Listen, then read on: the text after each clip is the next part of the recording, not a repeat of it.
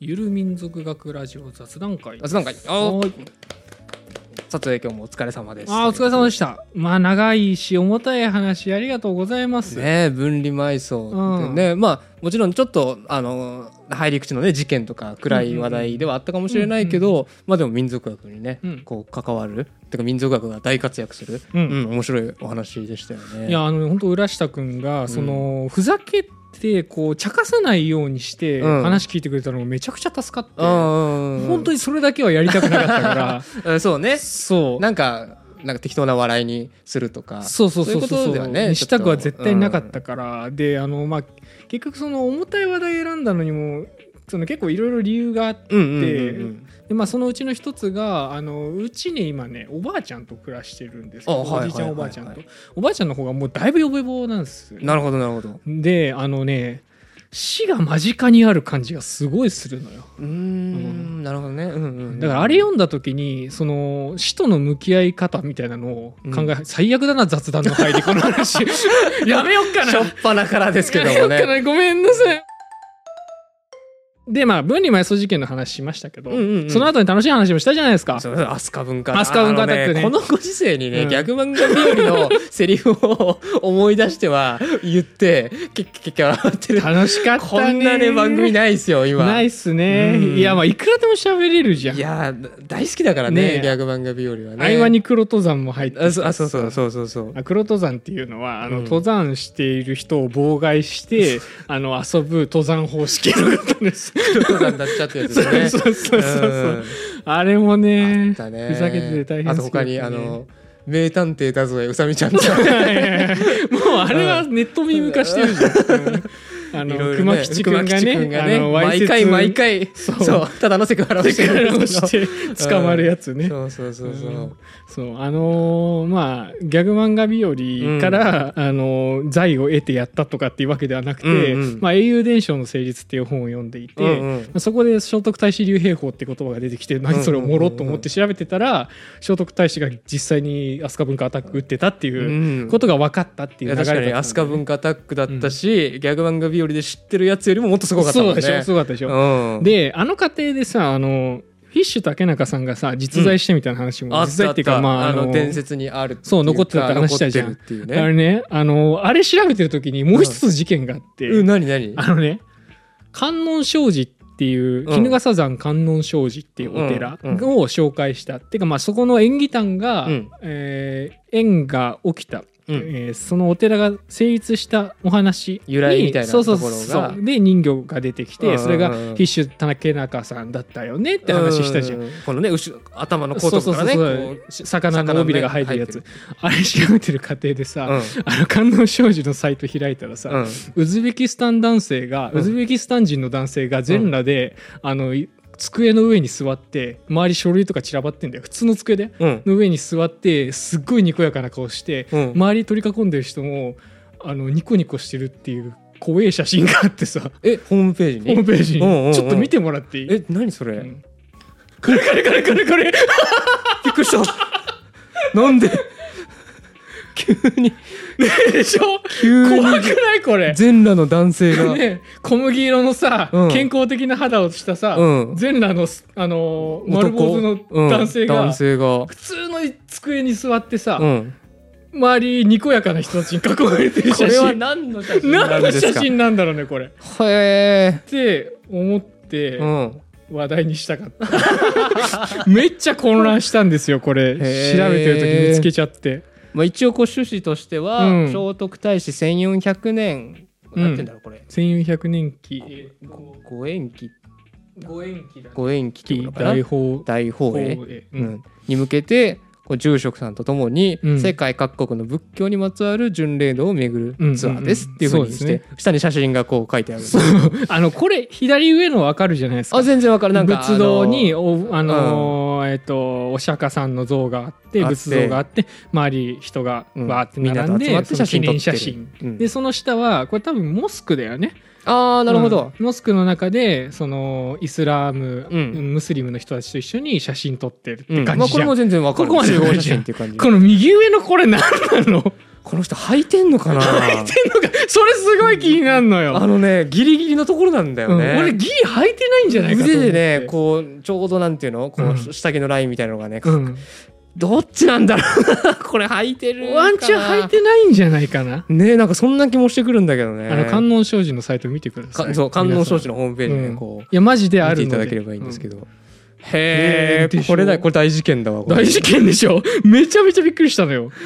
まさか聖徳太子のさ、うん伝説のさあのゆかりのねお寺探しに来てさほぼ全裸のウズベキスタン男性ウズベキスタン人男性見ると思わなかったじゃん、あうんあ、あほらこれ編集竹中さんちょよっと別のページ見てもフィッシュ竹中 さんのあのし写真も見てみたんですけどうわー頭の後ろから生えてでしょる編集竹中でしょ これフィッシュ竹中さんだわそうなのよ緑色だし、うん多分緑色だったような気がするし 緑だって緑だってうんそう本当いるのよだこれ見てたのかなやっぱ増田先生だと思うよはあすごいな観音商事のサイトを見ると、フィッシュ竹中さんも見れるし、うん全裸のウズベキスタン人男性ももう見れる見れのるよとはあ確かに怖い本当だったわ怖かったよ初めて見た時怖いよそりゃ聖徳太子信仰どうなってんのと思った この実際に収録が始まる前に、うんうんもう平田さんと一回ご飯行ったあのねはいはいはい、うんゆる哲学ラジオのねそうです平田さあんねのー働いてるところが近いのうんで、うんうん一緒に飲み行きませんかってご飯行きませんかうっんてうんうん行ったんですけど、そこでねあのまあ当時収録始まる前ですからお互い夢が広がりングだったわけです、うんうんうんうんワクワクしてたわけうんでうんす、いいねリスナー名何にしようかっていうねおー話をしてたんですよそんな話も出て、うんちなみに音楽は何にしてもらう予定なのええ全く決めてないけどああ何がいいかねなんかちょっとそれっぽい名前がいいよねなんだなんだろうねそれっぽいいい名前なんだろうこれ何がいいかなな何かを中心に寄せ集まってくる存在存在っていうか、うんこうあの音楽器はないすげえ抽象的なイメージだけ ど、寄せ集まってくる、うんあー何でしょうねあーだからあのソロに対してうん合奏のことトゥッティって言うんですけど ねトゥッティの皆さんトゥッティの皆さんこんにちはということでねうわうんーなんか何いやねバカにされてる感じ偉そう偉そうだよねなんか ねおトゥッティこそう僕ソリストでトゥッティトゥッ偉そうにそんななんか良くないわいいねちょっとトゥッティ最高にいいやや別の方がいい意味だわと思うけなどねんかいいのもうちょっといいのがあ僕ったはらサラ君はトゥッティトゥッティいいですね適度に煽ってていいです ねそういうキャラでやっていくんですか、うんうんねえなんだろうね、うん音楽記号だと音楽記号だとっつうか音楽の言葉だとなんかみんなこう複数人をこう示すような言葉ないのあれは何が楽団の一員のことなん ていうのえメメンバ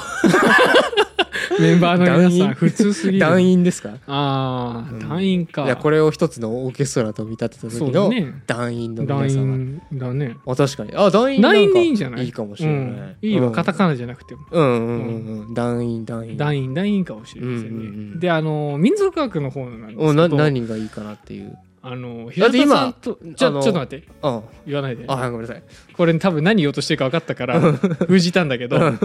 あれでしょ言わなきゃダメうだよん平田さんと話してた時うは、んまれびとがいいかなって思ったのえー、まれびと、ううんん外部からやってきて、あの我々の様子を見ていって、うんうんうん去っていくまれびとなるほどなるでほどそのまれびとの中でお便りをくれて、うん、あのーくれた人の名前リストうをん行人塚にしようっていう話をしてたんです よ。すごいそれっぽいねちなみにまれびとは、うんそのまれびと殺しって多分本家の方でも話ちょっと話してたと思うんだけど、うんうんうんまあ、外部から技術とかお金を持ってやってきた人、うんやってきたお坊さんだね基本的に、うんうんで人を一晩止めてあげるうん止めてくれっていうか止めてあげるんだけどその技術とかお金を外にまた持ってかれちゃううとん困るから、うんまあ殺して埋めましたみたいな話、なるほどなるほどこれすっごい希釈して喋ってるから、うん、でその殺して埋めた場所を行人塚って言うんだよ、へえだから殺して埋めた場所だ ったそう のかああいや聞きに来てくれてありがとうリスナー逃がさないからね プスッで穴掘って埋める行人塚が出来上がるんだこ こにだからその「まれびと行人塚」ってやっていこうと思ったのなるほどなるほどところがどうなりました か、 えっと壁ですよ壁になりました よねもう臨時学ラジオはねあの初回ですか、うんオタクになりたいうん壁になりたいオタクの気持ちでこう見事にね見事にリスナー名が壁ということにこうなっちゃ定って着しつつありますけどね。大失敗でした ねどうしたらいいんだと思いましたよまれびと行人塚の構成完璧じゃないですかまあね、ううんん民族エピソードも面白いしそうそう民族学的にもねになるしさもう壁からじゃ良ささ、そうだけど広がらんよ、うん、まあね ノブスマとかさ、塗り壁とかさ、あと、まあそんなもんかな、ううんん、ぐらいしか出てこないのよね。まあでもねいいですよね僕たちを常に見守っててくれる 壁そうだけどさ、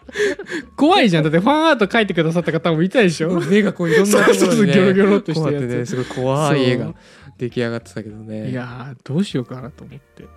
うん、いやでもえもう、しょうがない。でもドリトフトして壁になったかうら、んうんうん壁でいいかとはそ思うっただんだけねど。壁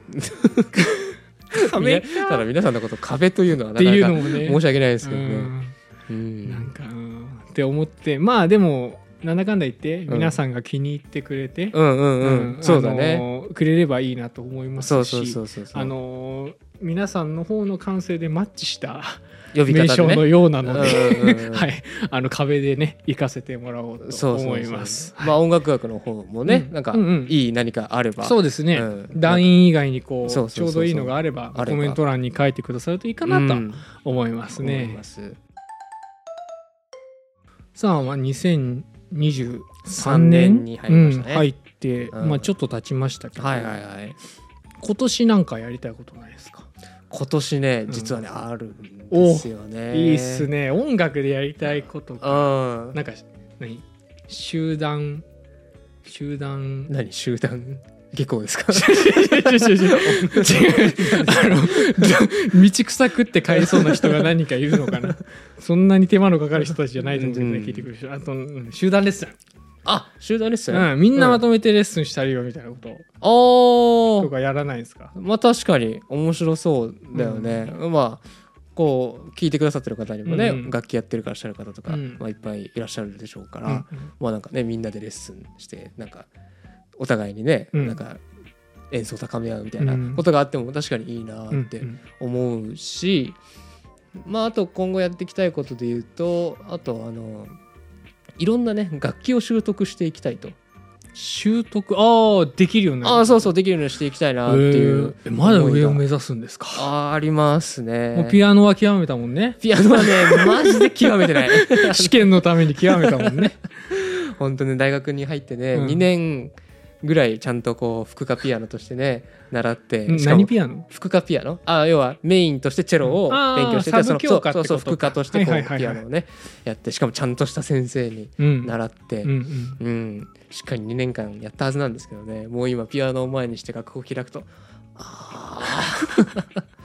ちょっとわからないっ あていう状況だからあはうあんまあ、ピアノもねもちろんできるようにしたい気持ちもあるしあとやりたい楽器でいうとねあのクラシックギターをね、クラシックギタうーん、やってみたいなと思ってるんですよね。あんのあれアコースティックギターとクラシックギターってあのさえっと楽器屋さん行くと並んでるんだよねうんうん並んでる並んでる。何まあが違うんですかね、があのいわゆるなんかそのギターがいっぱい並んでる楽器屋さん行くと、まあ、アコースティックギターって言われるような、うんあのまあ、木でできた大きいね穴が開いてて、はいはいはいあの金属の弦が張っててっていうギターいわゆるギターああそうそういわゆるギターーみたいな感じを想像すると思うんだけど、うんまあ、クラシックギターは形とか、まあ、うんもちろんねギターだからそう似てるんだけど、まあ、ちょっと。あのまあ、ごめんわかんない細かい作りもっといろいろ違いあるかもしれないけど一般にはこう使われてる弦が、うんうんあのナイロン弦って言って結構柔らかめの音音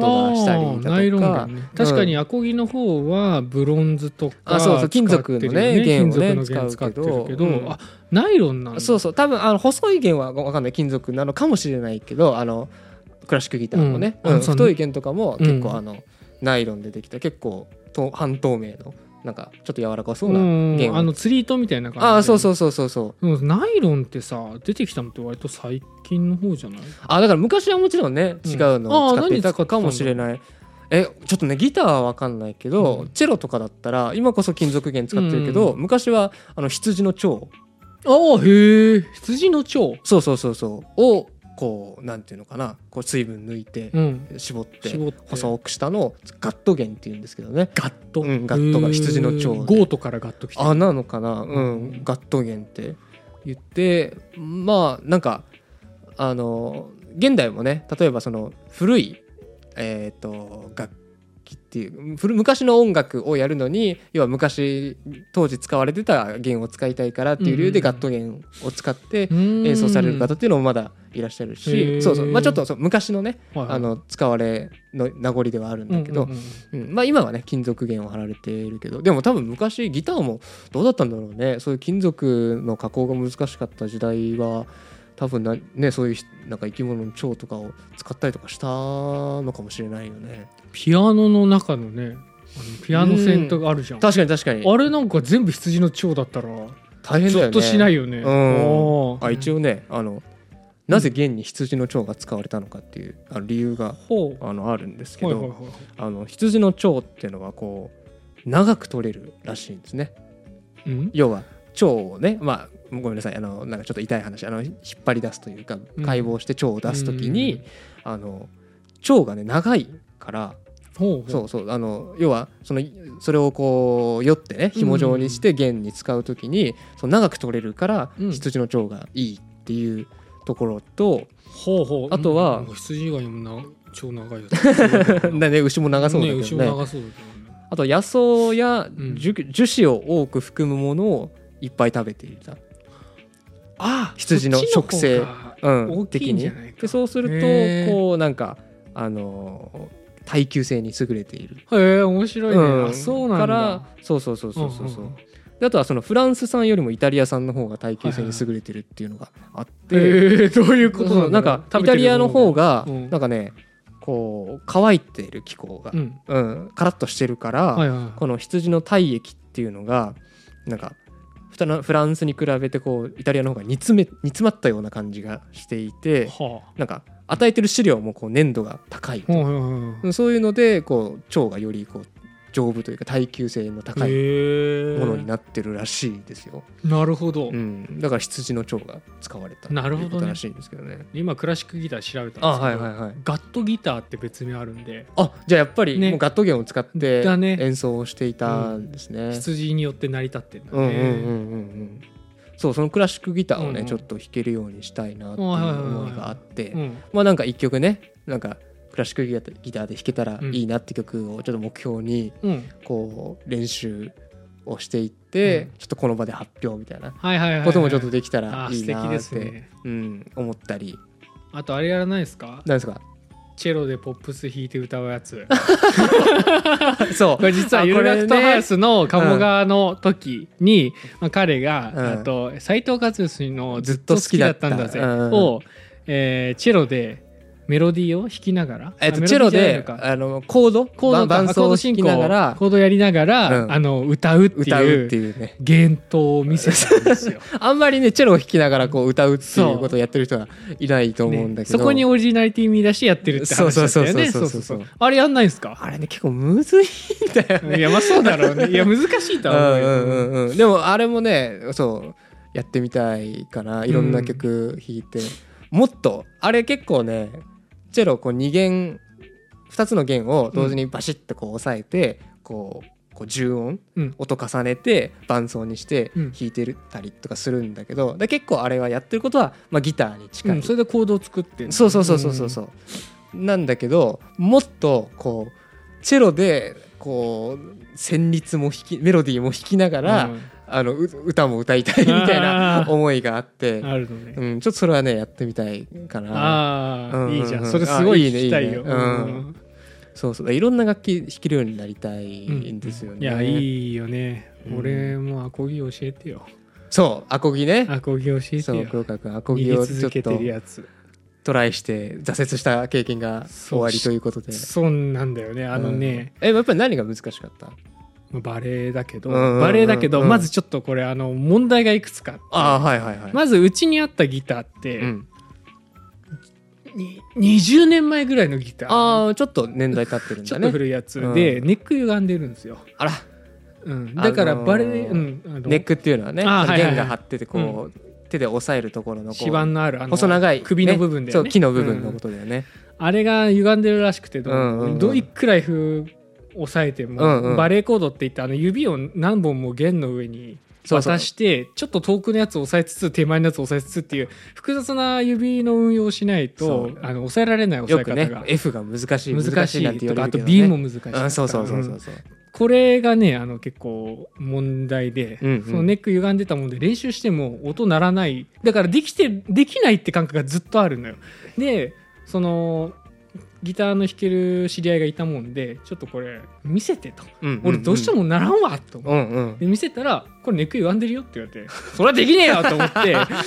くそー確かにもでうそっからねそう修理に出すのも手間だしねそうだからあの新しいギター買ったんですよああそうなんそだうそうそう、へーで買ってくる時に考えたことが、うん僕は基本的にどっか移動した先でやったりとかするのが結構あ好あはいきはいはいはい、なんですね。うん、じゃあちっちゃい方がいいじゃんと。そうだね、うん持ち運びが楽でねそうそうそう,、うんうんうんそういう経緯でバックパックギターっていうのを買ったんですよへえそういう本当持ち運び用の、うんうんうん、あのこう本来ひょうたんみたいな形してるじゃないですか。うんうんうんあれがね、えーっとあなんか細長くちょっと角くなってるやつそうですそうあ知ってるあるね、うんうんあるあるあドるマーテンィンだっうんけな、うんうんのギなやつなんだけどあるあるあるあれを買ってきてあこへーれなら練習はかどりますよとうんうん思ってやったんですけど、うんあの気づきましたあれは普通のギター弾ける人が使うやつです、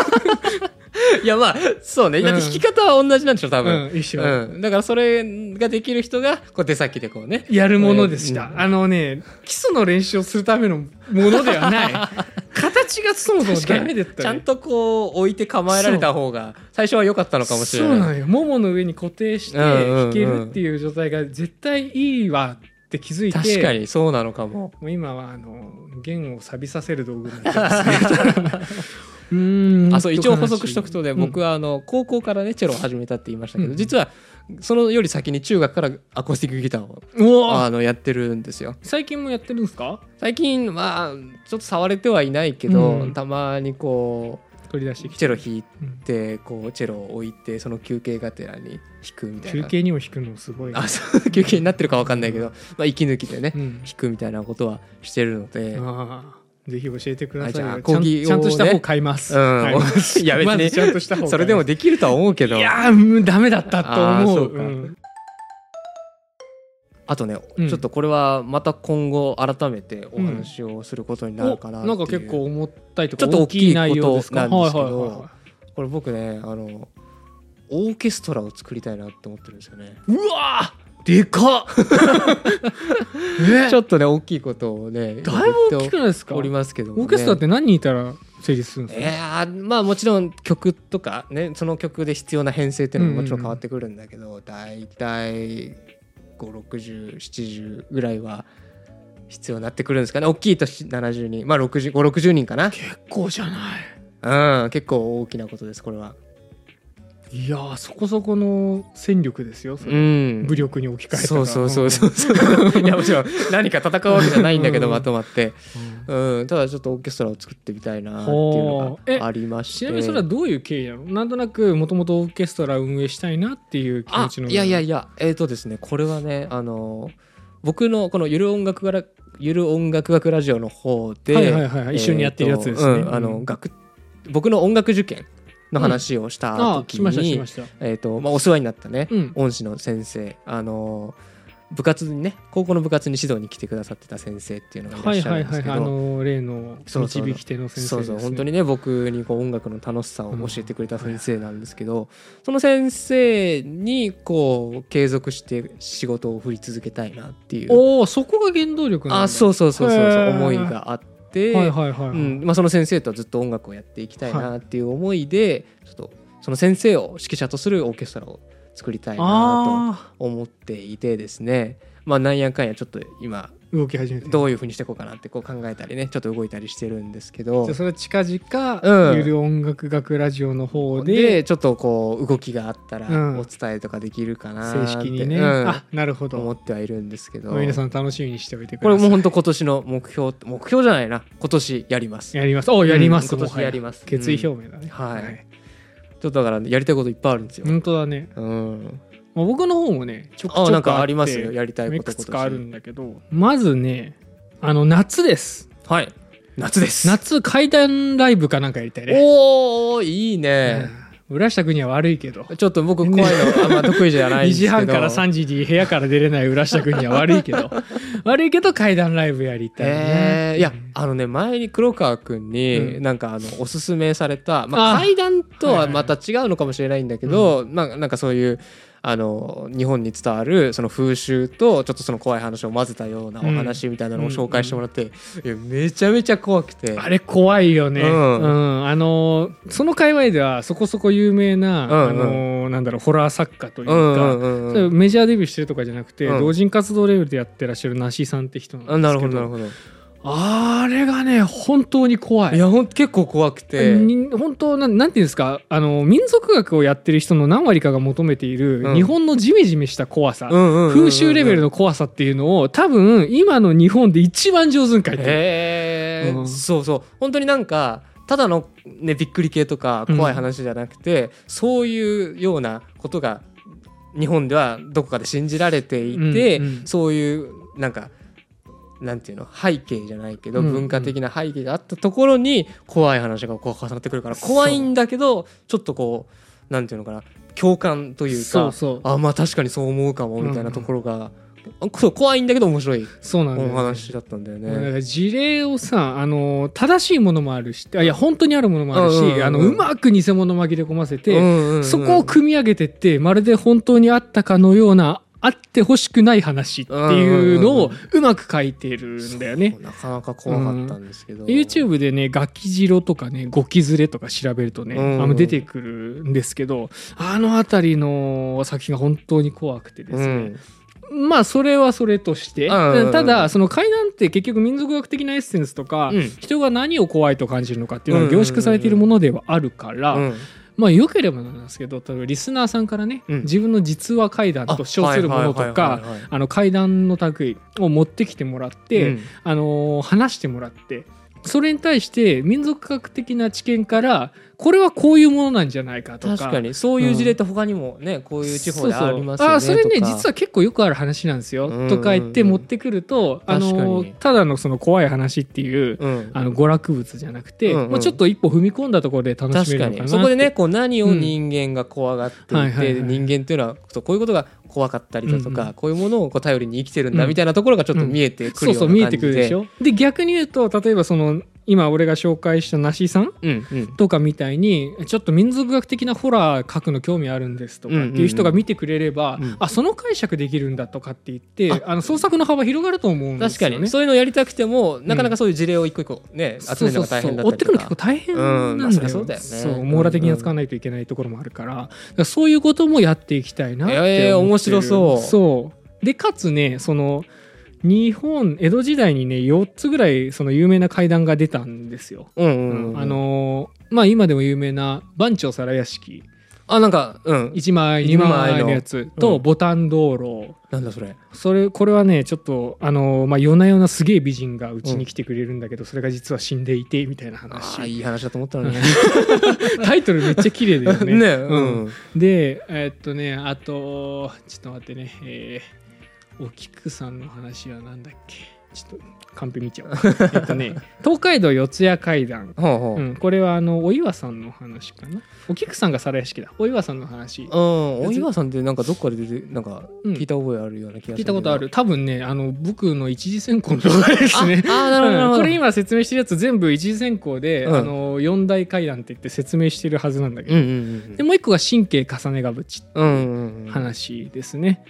神経重ねが淵の舞台になった場所は茨城県の常総市にあるんで、うんもしよかったら一緒に見に行きませんかおお怖い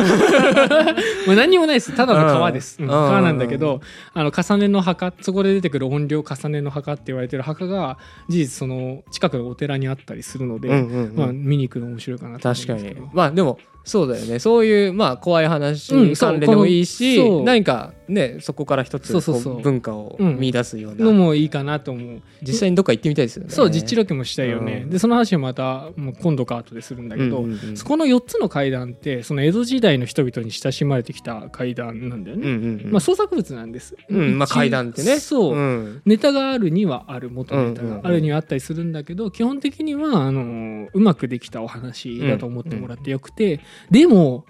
ヒットしたからには面白かった理由があるはずなんですよ。まあねそんだけこう語り継がれているというかそうそう語り継がれているうん残っているわけだところからしてうんだからそのそういうエッセンスっていうのを全4回にわたってうん江戸時代4大怪談のシリーズをやりたいなと思っている。 4大階段シリーズそうそうところではありますね、まあ、ちょっと夏の暑い時期にねね肝を冷やしていただけるといいかな階段シーズンにそうって思ってますと、うんいいねで他にはね、うんフィールドワーカーを呼びたいおおはいはいはいはいここにフィールドワーカーに来てもらって、うんその人の体験を話してもらう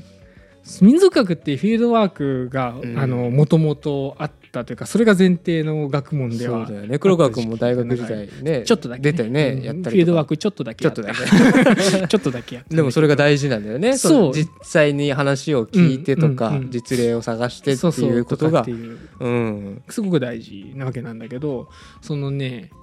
あのーよく N イコール1じゃんそれっていうのがこの界隈ででは言われるじゃないですかそうですねでもフィールドワークの N イコール1ってね、うん面白いんですうよ、んその人のお話そうその人自身がフィールドに入っていろんなことに巻き込まれて、うんあのいろんな思いをする、うんうんうんうんあの歓迎される時もあればなんかこの都会人がみたいな扱いを受ける時もあれ ば、なんかねこれはお酒じゃなくてお茶けだからって言って、うんあ のお酒を飲まされたりとかそういう話とかっていう うんうのをんうん聞けるっていうのはそのかその人がフィールドワークしてた時代のことを赤裸々に語ってくれるということで、うんうんうんあのね